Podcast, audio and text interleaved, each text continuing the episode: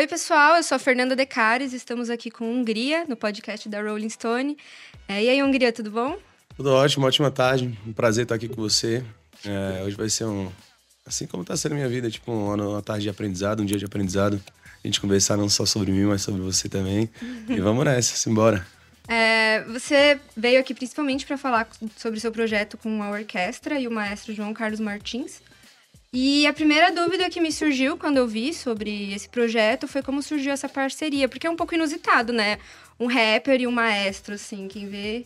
E aí, como é que surgiu isso? É, tipo, na real, já tem um tempo que eu não sou muito é, baseado em planos, tá ligado? De tipo, é, mês que vem eu vou me planejar para fazer tal, tal parada.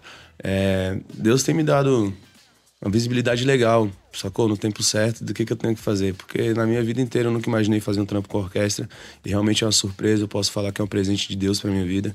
E fico muito grato também por, pelo fato do meu gênero, rap. É, tive a certeza absoluta agora com esse trabalho que é o gênero que se adequa em qualquer outro tipo de som. Então, foi um trampo com orquestra, mas o rap, no, no, meu caso específico, no meu trampo, a gente já fez parceria com Gustavo Lima, com Cláudio Leite. E, pô, nessa orquestra eu tive certeza absoluta que o rap, de fato, é o único gênero que se encaixa de fato em, em qualquer, qualquer ocasião. E foi um, um trabalho que... É, Deus plantou no meu coração, né? Sabe quando você sente no seu coração e seu coração começa a arder uma chama sobre aquele sonho? E eu juntei com alguns produtores e amigos que fazem parte do, do meu trabalho. É, desenvolvi essa ideia. A participação do João Carlos Martins foi uma surpresa é, na hora do pênalti, porque temos um amigo em comum que levou ele para esse projeto. A surpresa mais ainda foi ele já sabia do meu trabalho, já acompanhava o meu trabalho há algum tempo, alguns anos. E fiquei muito grato, primeiramente, a Deus e, pô, essa fase que eu estou vivendo. E eu vi que o vídeo, o videoclipe, de qual música que tá? Já lançaram Preta. todas. Preta, uh -huh, é. Uh -huh. Foi esse que eu assisti antes. Foi gravado num, tipo, num sítio, assim. Como é que foi a gravação desse clipe? Porque é tudo muito bonito. É, tipo, João muito Carlos... mágico, né, mano? Tipo, foi gravado em Valinhos, no interior de São Paulo. É, é, um castelo, e de fato é um castelo, não é nada cinematográfico, né? Quando a gente, a câmera bate naquele, naquele, naquele ambiente, parece que tudo foi montado para aquele clipe acontecer, aquele projeto acontecer, mas de fato era um castelo que, de bobeira, eu tava com o meu empresário e falei, pô, acho que ah, esse som tá tão refinado que a gente devia gravar num castelo, mano. E a gente procurou, achamos o castelo, né? não teve empecilho nenhum. Queria agradecer a toda a equipe do Castelo de Valinhos, Castelo de Vinhedo, que abriu as portas, eram super fãs do trabalho, não teve. É, nenhum, não colocaram nenhuma dificuldade. E realmente você tem que entrar lá para ver o tanto que é mágico. Porque eu sou um moleque muito nostálgico, sabe? Tipo, eu vou nos lugares, tipo, tem, tem certos lugares que eu vou que meu coração fica, tipo, sabe, aquela fica anestesiado. Então, quando eu entrei naquele castelo, tipo, eu me senti num mundo mágico, sabe? Então, a, a, frequência que tava lá, não só minha, mas de toda a equipe, de toda a imagem, tava numa frequência muito positiva. Eu achei interessante você falar de ser uma pessoa nostálgica agora, porque recentemente eu li uma entrevista sua falando que você não tinha nem fotos suas de quando você era criança, certo? Uhum. E aí, como que é isso para você? Você gostar de sentir nostalgia, mas ainda tem essa tem questão... Tem uma foto tua, como é, é que é? Como é que funciona? Onde é que você resgata essas questões? É, sei lá, porra, eu tenho vaga, vagas memórias, sabe? De quando eu era bem molequinho. Tipo, depois dos oito eu tenho algumas, mas tipo, antes disso, não. Eu não tenho, não tenho fotos porque teve uma situação lá em casa que a chuva entrou e levou as fotos de casa tudo, levou os álbuns da minha família, enfim. É, não foi uma, uma situação é, de escolha, que tipo, eu não tenho foto por escolha. Mas foi por situações da vida que também não tenho por que reclamar, sacou? Foi situações que me deixaram mais forte, me deixaram cada vez mais disposto a vencer. E toda vez que eu quero relembrar, tipo, eu olho para minha mãe, porque quando eu olho para minha mãe, eu vejo. Né, minha mãe é sinônimo de luta, de garra. Então toda vez que eu olho para minha mãe, eu tento me enxergar também. Então, para mim, ter a nostalgia de quando eu era moleque, é, eu olho nos olhos dela e consigo me ver. É, foi em Goiânia que aconteceu isso? Da... É, Goiás, tipo, é cidade ocidental. Uhum. Sabe? É, um, é, um, é, uma cidade muito próxima de Brasília. É como se fosse considerado distrito de Brasília. É, dá uns 60 quilômetros e minha história de vida de infância foi praticamente lá, na Samambaia, na Ceilândia, aquelas regiões ali. E como eu te falei, tenho um orgulho na real, não de ter as fotos, não tenho orgulho não de ter as fotos, mas tenho orgulho de tudo que a gente passou e onde a gente chegou. É, também não tenho nada para reclamar, tá ligado? Já tem um tempo que eu não reclamo, porque, pô, só o fato de de estar tá aqui é algo incrível. Falo de estar tá aqui, de estar tá te olhando, de estar tá respirando, de estar. É, tá vivendo o, o que eu tô vivendo, o que eu não vivi ainda, porque eu acho que o que move a gente é sonhos, né? Não só o motivo de ter é, sonhos dentro do coração já é um motivo de agradecer. Você falou da sua mãe agora, ela sempre te apoiou na música? Como é que foi isso? É, primeiramente, eu acredito que isso em toda a família brasileira, né? Acho que tá mudando um pouco, mas é, na minha época, a prioridade da família, querendo ou não, era o estudo, né? Pelo fato de que de garantir uma, uma calmaria no futuro. Então, dificilmente a gente via é, pais que apoiavam o sonho da, do moleque ou da menina. Enfim, pô, então tem que estudar, tem que fazer teu sonho, mas tem que estudar. Mas primeiramente é o estudo. É, não que ela deixou de me apoiar e hoje eu entendo ela que na real não era questão de não apoiar, era, era questão de, de garantir uma segurança sabe, financeira futuramente, de, de estudar, de conseguir um bom emprego, sei lá. Mas eu acredito também que é, se eu tivesse ganhando rios de dinheiro sentado atrás do, do computador, para mim não estava valendo de nada, porque o que eu faço hoje é tudo que eu amo, é tudo que, que me faz continuar, tudo que me faz seguir, tudo que, que fomenta essa imaginação da Hungria. E é uma trajetória assim, eu fui ver o seu primeiro clipe, é... Bens Materiais? Bens materiais. É, que foi gravado com uma câmera, assim, muito daquelas da Sony, é, pequenininha, que a imagem é péssima. Uh -huh. E isso já faz. É, quantos anos você tem de carreira? Ah, sei lá, 18. 18 uh -huh. anos. E aí, é, como é que foi que você foi introduzido no rap, assim? Porque é o que você falou, sua mãe sempre falou para você estudar e tal, mas como, como é que foi esse rompimento, assim? Mãe, quero ser músico, quero ser artista. É, isso é com o tempo, né? Eu comecei, eu escrevi minha primeira música com 8 anos de idade. Eu gravei minha primeira música com 13 anos de idade. Desde... Você lembra sobre o que era essa música? De era sobre, tipo, carro, tipo, os carros que eu via na minha quebrada, tipo, rolê, sacou? E aí. É, desde então, até hoje, nunca fiquei, tipo, muitos meses sem gravar música. Hoje, lógico que eu, eu gravo música praticamente é, todo mês, eu gravo uma sequência de álbum. E aí, eu acho que um moleque veio de comunidade, sacou? Tipo, a, a, primeira situação que ele tem musicalmente de ter uma. De chegar mais perto da musicalidade é o rap. Isso eu falei toda entrevista. O rap, ele não era. É, não tinha uma mídia radialista na, na, época, ele não tinha uma mídia televisiva na época, mas o rap ele já era é, explodido em todas as quebradas, tipo, a nível Brasil, sacou? Só não botavam na cara, só não davam oportunidade para ele aparecer e mostrar o tamanho que ele é. Hoje, graças a Deus, tem essa oportunidade e hoje a gente vê que o rap, o trap ultrapassou o sertanejo e é a música mais tocada do Brasil hoje. Então é uma, uma coisa muito doida. E foi tudo isso que que, que me fez, né, optar por esse gênero.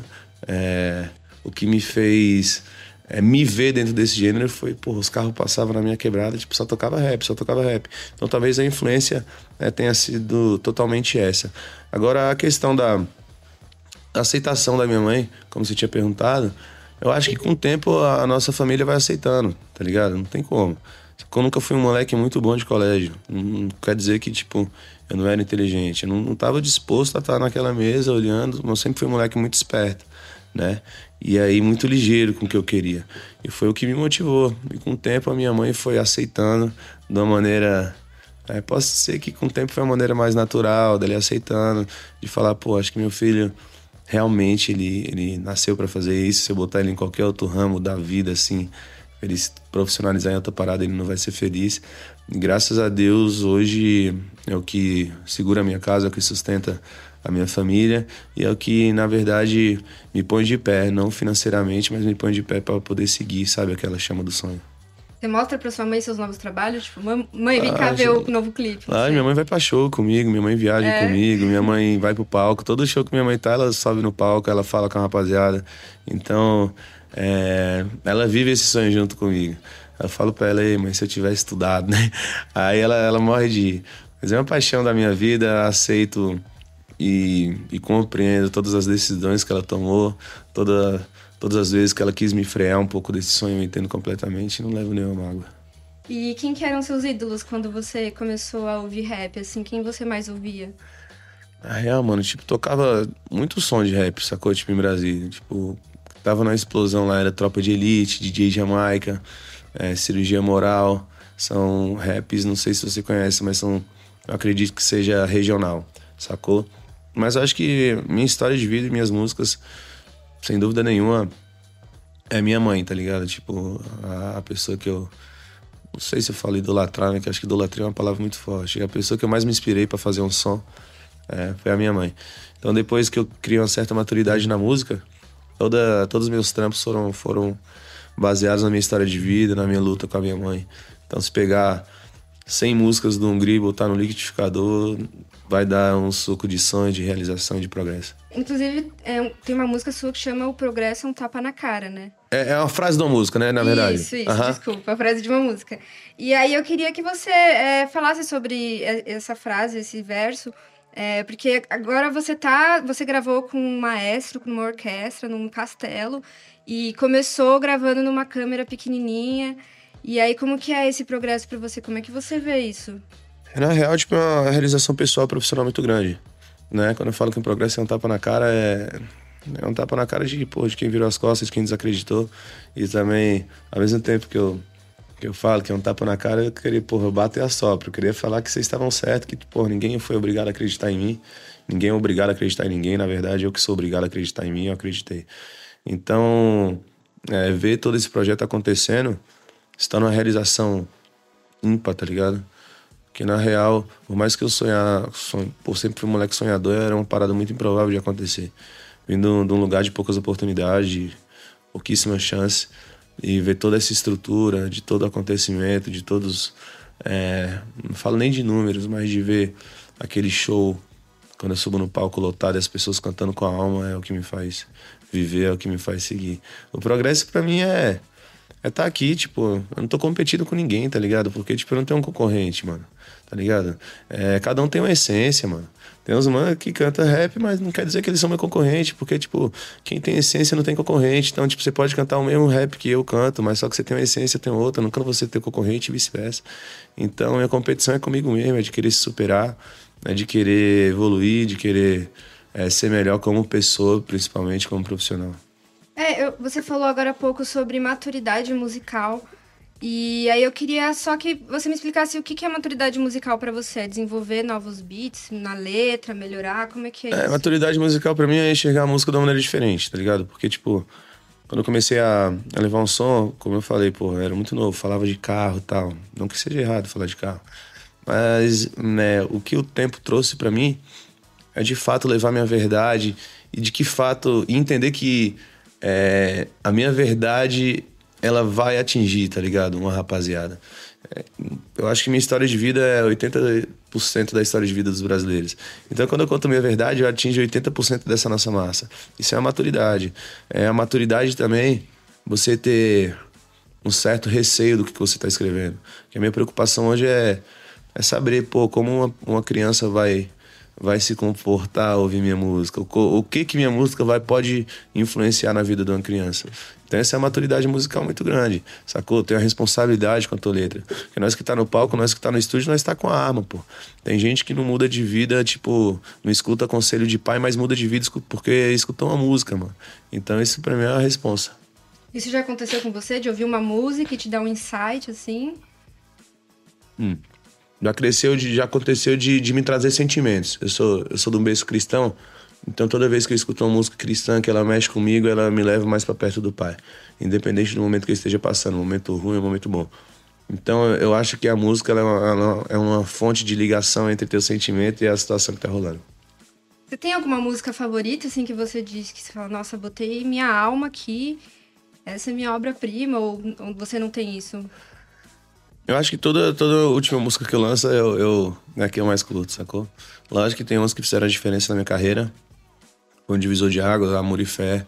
Só que o que a gente soltou em outro projeto acústico, tem dois anos. Tá indo pros 500 milhões de views. É, essa, essa última também é um divisor de águas, devido a toda a estrutura, devido a essa, essa aprovação que a gente teve que fazer, sabe, do, do, rap com a orquestra, de todo esse conjunto da obra. Um pedido também foi uma música que, foi um divisor de águas na vida da Hungria. E, pô, daqui pra amanhã vai ter outro que eu vou gostar mais, é muito louco. É, eu perguntei isso de músicas favoritas e lembrei do repertório seu da, da orquestra. E assim, na orquestra as músicas são cantadas de um jeito justamente por causa da orquestra.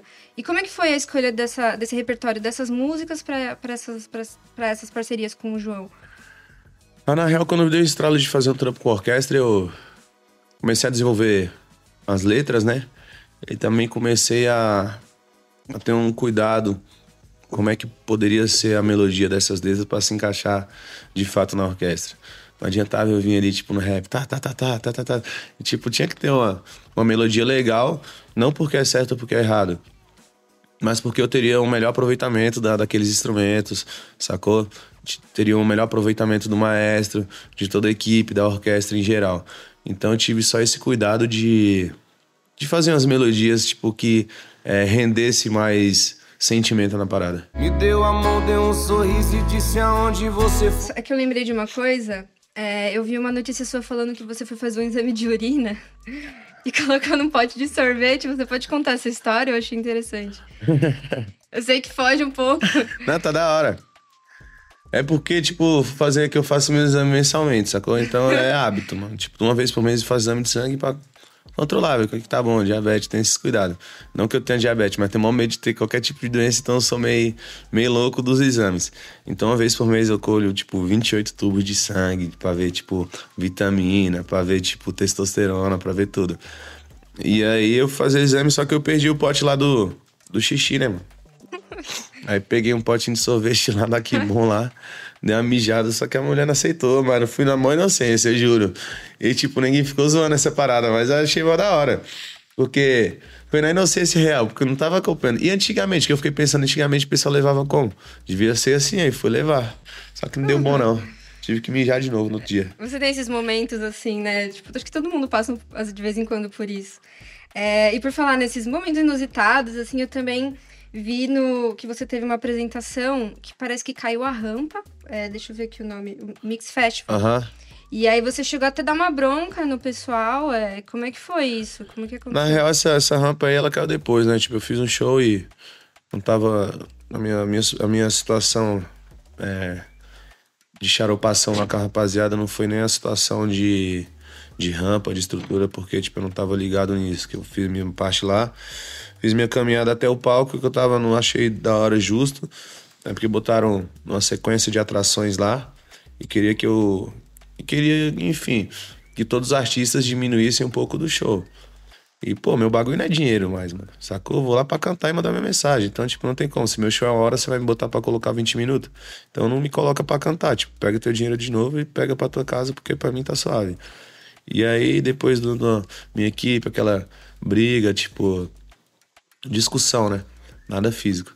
E aí me deram meu tempo de show. Só que eu achei mó, mó bagulho de paz, sabe? Uma falta de respeito, pô. E se eu tô passando, então me dá uns 20 minutos aí. Igual vários artistas tocaram menos tempo. É, não faz sentido nenhum, sabe? Eu, tipo, eu subi no palco para levar minha mensagem e minha mensagem não foi completa. E aí eu, eu falei, questionei um pouco de, da organização. É, não me recordo se eu falei também da estrutura, acredito que não. Mas Logo após, é, houve um desabamento lá de uma rampa, acho que foi na parte da noite lá, que feriu uma galera, é, que deu uma complicação, mas graças a Deus, tipo, não teve nenhuma ferida. É, já fica de exemplo para todo mundo, não só da área do rap, não só da área do sertanejo, mas de toda a área, né, de, de, de cultura, de música, para a gente se preocupar mais com, com, toda, com toda a estrutura, com toda a segurança, porque ali são vidas que estão presentes, né? Então toda vez que tem um moleque ali, existe uma família que está em casa esperando ele voltar para casa. Você gosta muito de fazer show? Porque tem artista que não gosta, né? Eu gosto, eu gosto, gosto de fazer é. show.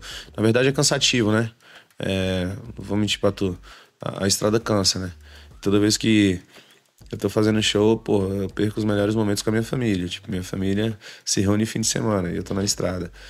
É, mas é um preço a, a se pagar. Sei que vai valer a pena, na verdade já tá valendo a pena. É, toda vez que eu tô cansado e subo no palco, parece que minha energia renova. Então eu vou pro show reclamando e volto do show agradecendo. É muito louco. Eu gosto muito de estar em show.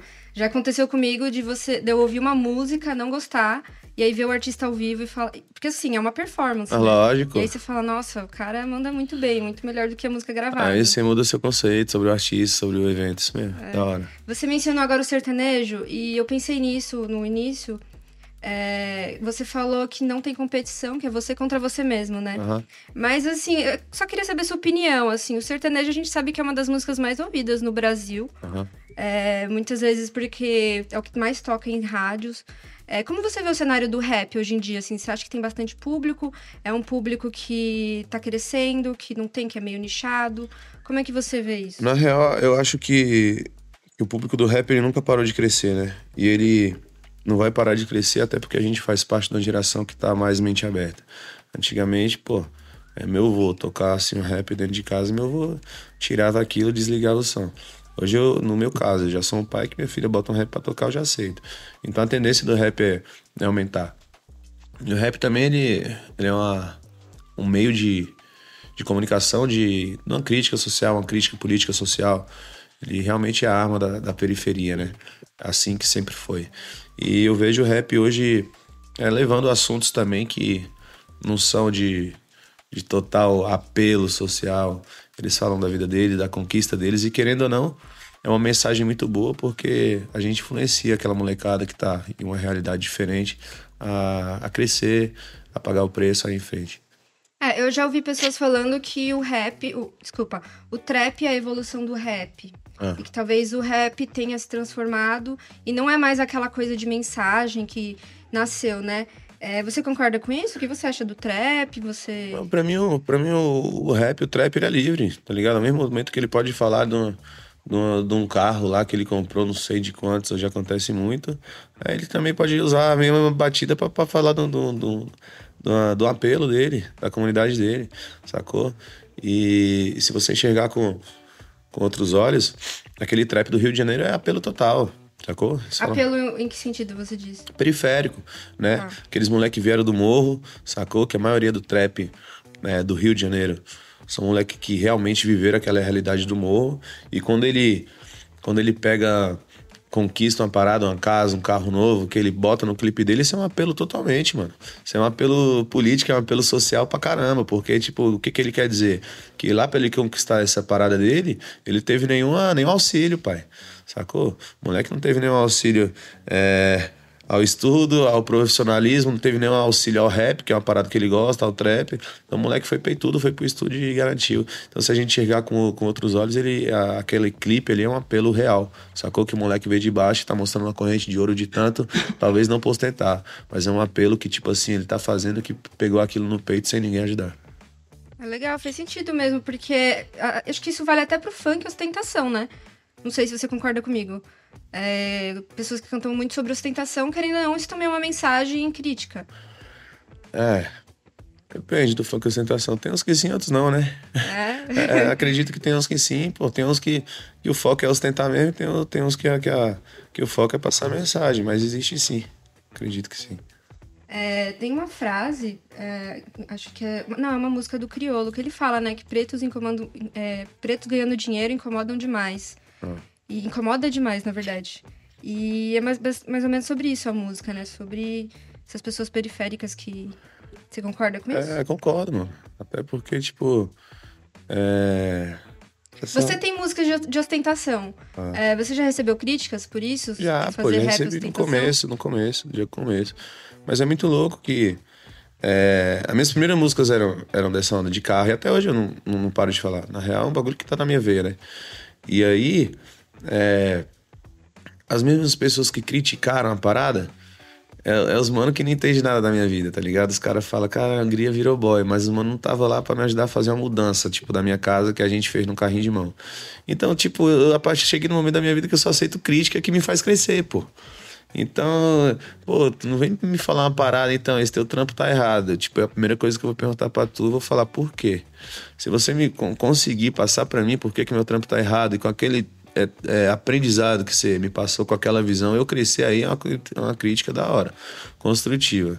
É aquela fita, né? Não vou aceitar crítica construtiva de quem não construiu nada. Você Então- ainda recebe críticas hoje em dia? Acho que não, mano. Da- Todo mundo recebe, mas eu acho que é, hoje é minoria, né? Tem um momento, tipo, da nossa vida, no teu trabalho também, é, no meu, Que não tem como mais criticar. Vai criticar o quê, pô? Aí vai falar do teu cabelo, vai falar da cor do teu óculos, vai falar do quê? Não tem mais o que. Aí, tipo, as críticas elas perdem o sentido. Não tem mais o que falar. É a mesma coisa, ela fez um trampo com o cara da orquestra. Ele vai, tipo, criticar a cor do violino. O trampo tá mal bonito, pô. Não tem como o cara falar. Não dá brecha mais. Mas, tipo, entenda, é coisa do ser humano, pai. Né? Não tem como. É muito louco, porque da mesma. Pô, você entra lá no. Enfim, qualquer canal do YouTube. Pô, ninguém posta um vídeo lá com o maior amor, né? Com o maior cuidado. Aí tem gente que tem a, faz a questão de ir lá, né, mano? Tipo, comentar uma parada maldosa. Caramba, tipo, eu fico pensando o quão pobre de espírito, tipo, se torna uma pessoa que se não for para agregar, tipo, ela quer derrubar. Sacou? O vídeo que eu não curto, a mensagem que eu não curto o conteúdo, eu não falo nada, pai. Sacou? Vídeo que eu curto, eu vou lá e comento. Sacou? Faz sentido, eu vou lá comentar. Agora, vídeo que eu não me amarro, eu vou, tipo, vou lá criticar. Nossa, que trampo lixo. Pô, qual é, mano? Eu tenho mais tempo, pra, coisa para fazer. Meu tempo é ouro, filho. Eu acho que gasta meu tempo, não. É, é legal que tá vira munição, né? Pra fazer música. Dá o quê? Vira munição pra fazer lógico, música. Lógico, lógico. Mas já tem um tempo de, de real. Tipo, na real que, tipo, eu não não tô mais ligado nesse bagulho, sabe? De ficar lá. Antigamente eu ficava, tipo, mas isso há muitos anos atrás. Tipo, caramba, falar isso aqui. Hoje não, mano. Tem imagem. Foi o que eu falei, minha competição é comigo mesmo, sacou? Se, se algum dia, igual rola, vou pro estúdio e eu escutei o som que eu fiz e falei, porra, eu tenho que mudar isso por causa disso, diz aí é uma crítica minha sobre meu trabalho. Não tô criticando nada de ninguém, não quero mudar nada de ninguém, eu tô criticando meu próprio trampo, tô olhando meu trabalho com uma visão crítica e quero aperfeiçoar ele. Aí faz sentido. Você já se arrependeu de alguma letra? Não. Não por causa de crítica, talvez também, ou por qualquer outro motivo? Não, não, não. Nenhuma. Nenhuma? É, toda, toda música que, é, que eu fiz, ou toda música que eu participei, é porque eu me vi nela. É, independente de, do tamanho de artista ou não, tipo, se eu me ver na música, eu vou participar, sacou? Pra mim, é, eu acho que a questão de, de participação ou de letra é se ver naquela situação e fazer acontecer. Processo de escrever música? Você é bom no improviso, a inspiração bate, você escreve, ou você precisa de um tempo? Como é que não, é? Na real, eu gosto de me trancar no meu estúdio, sabe? Tipo, é. de fazer um beat. Eu gosto de passar lá no mínimo seis horas dentro do estúdio. Sozinho, você É, sozinho, tipo, eu fico escrevendo, tipo, eu volto, fecho meu olho, passo uma fumaça, volto. E aí fico naquela brisa e fico. É, naquela, naquela frequência, tá ligado? Que, pô, eu não tenho compromisso com a música. Quando ela quiser vir, tipo, ela vai chegar para mim já era. Não tenho, não tenho que parar lá no meu dia e falar, hoje eu vou fazer a música de sucesso. Toda vez que eu pensar um bagulho desse, eu vou errar, mano. Tenho que fazer música pela verdade dela. Então, toda vez que eu sento lá, eu falo, pô, vou contar um pouco da história desse bagulho que eu vi aqui do meu moleque da minha quebrada, do meu parceiro. Eu vou lá escrevendo e volto. Sou um moleque meio cauteloso. Antigamente eu fazia lá na hora, escrevia na hora, assim, já gravava. Hoje eu tô, é maturidade, voltando no assunto de maturidade. Hoje eu gosto de estar no estúdio, escrevo.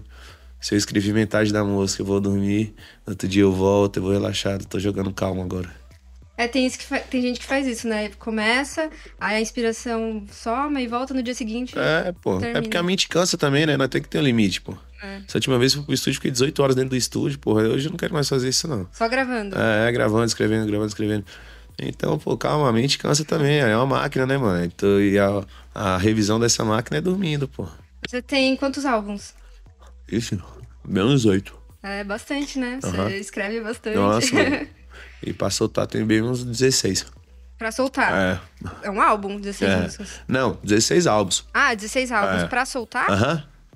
Caraca. E talvez nunca solte, tá ligado? São álbuns que eu vou deixando lá e depois eu vou enjoando deles, mas, pô. Enfim, mais pra frente eu quero soltar, tipo, um trampo que. Uh, as que nunca saíram da Hungria, um exemplo, sabe? Uhum. Aí eu vou soltar logo umas 80, 200 de uma vez. É, tem artista que deixa, vai deixando na gaveta. É, pô, né? acho que é isso. E não pode, né, mano? Eu tenho esse, esse defeito aí. Mas você acha que é insegurança da música ou é tipo assim, ah, demais, vou deixar aí guardado? É porque a gente faz uma música hoje. Eu acho ela muito da hora. Amanhã eu vou fazer outra, eu vou achar a de amanhã da hora e esquecer já dessa. Aí vai acumulando. Você acha que você é um pouco hiperativo nisso de produzir? Muito. É? Tem a mente. É, tipo, agitadíssima. Agitadíssima. Minha perna aqui fica balançando o tempo todo. Eu é. sou todo acelerado. E como é que você lida com isso? Você, você usa pro bem? Você usa para fazer música? Usa pra... É, tipo, aprendi a lidar, né? A gente, na real, é que é como você lidar. Tipo, aprendi a lidar, tive que aprender a lidar com esse acelero todo, é, essa ansiedade, sei lá. Sei lá também sem ansiedade. Eu acho que, tipo, é acelerada mesmo, de querer não, não querer ficar parado, de querer ver tudo acontecer. Você vai fazer uma música aqui hoje, eu quero gravar o clipe hoje, sacou? Tipo, e tem, né, tem coisas que é impossível. Aí, tipo, agora eu tô começando a criar mais, entender o valor do, o valor do tempo, o valor das coisas. É, eu fiquei na dúvida, por que, que eu não encontrei? Por que, que seu nome é Hungria? De onde surgiu esse nome artístico? Meu nome é Gustavo da Hungria Neves. Ah, tá, é seu sobrenome. É, é. Ah, que diferente. Então, pô, já fui batizado lá no desde o ventre da minha Você mãe. usou, né? porque Hungria é um país também. Aham, Hungria é um país. E aí, pô, fui pro estúdio a primeira vez, como eu falei com 13 anos, e meu produtor falou, pô, o mano que tava me gravando, Cruel, grande abraço, pai. É, ele falou, qual é teu, tipo, qual é, o que que tu vai botar de teu nome? Falei, sei lá, mano. Ele, pô, qual é teu nome todo? Eu falei, Gustavo da Hungria, ele vai ser Hungria Hip Hop. Aí, tipo, ficou até hoje e acho uma da hora. É, Hungria é legal mesmo, né? Né? E, sei lá, acho que a- a- pelo fato de começar com a letra H, e aí tem Hungria Hip Hop. Muito louco, né? Sei. Tipo 3H. É, 3H. Né? Tipo, Hungria e Hip Hop. É. Tá bom, você gostaria de acrescentar mais alguma coisa antes da gente terminar? Não, gostaria de agradecer, de acrescentar e de agradecer, tipo, tanto que eu sou feliz, sacou? Primeiramente, a Deus. Toda entrevista, tipo, eu faço questão de falar de Deus. Por mais que, tipo, multidões eh, possam aplaudir meu trabalho, eu acredito que toda honra e glória, primeiramente, tem que ser de Deus. Não sou nada sem Ele, sem a permissão dele. É, meu respirar é dele, tipo, sou muito grato. Agradecer a oportunidade de conversar com você, com você essa tarde, né? A tarde descontraída e, tipo, a todo mundo da Rolling Stones. Tamo queria- juntasso. Queria agradecer também pela sua vinda, pelo seu tempo. É, então é isso. Nosso podcast vai estar disponível em todas as plataformas digitais. E, e é isso, um beijo. Tchau, tchau. Vamos ver, gente.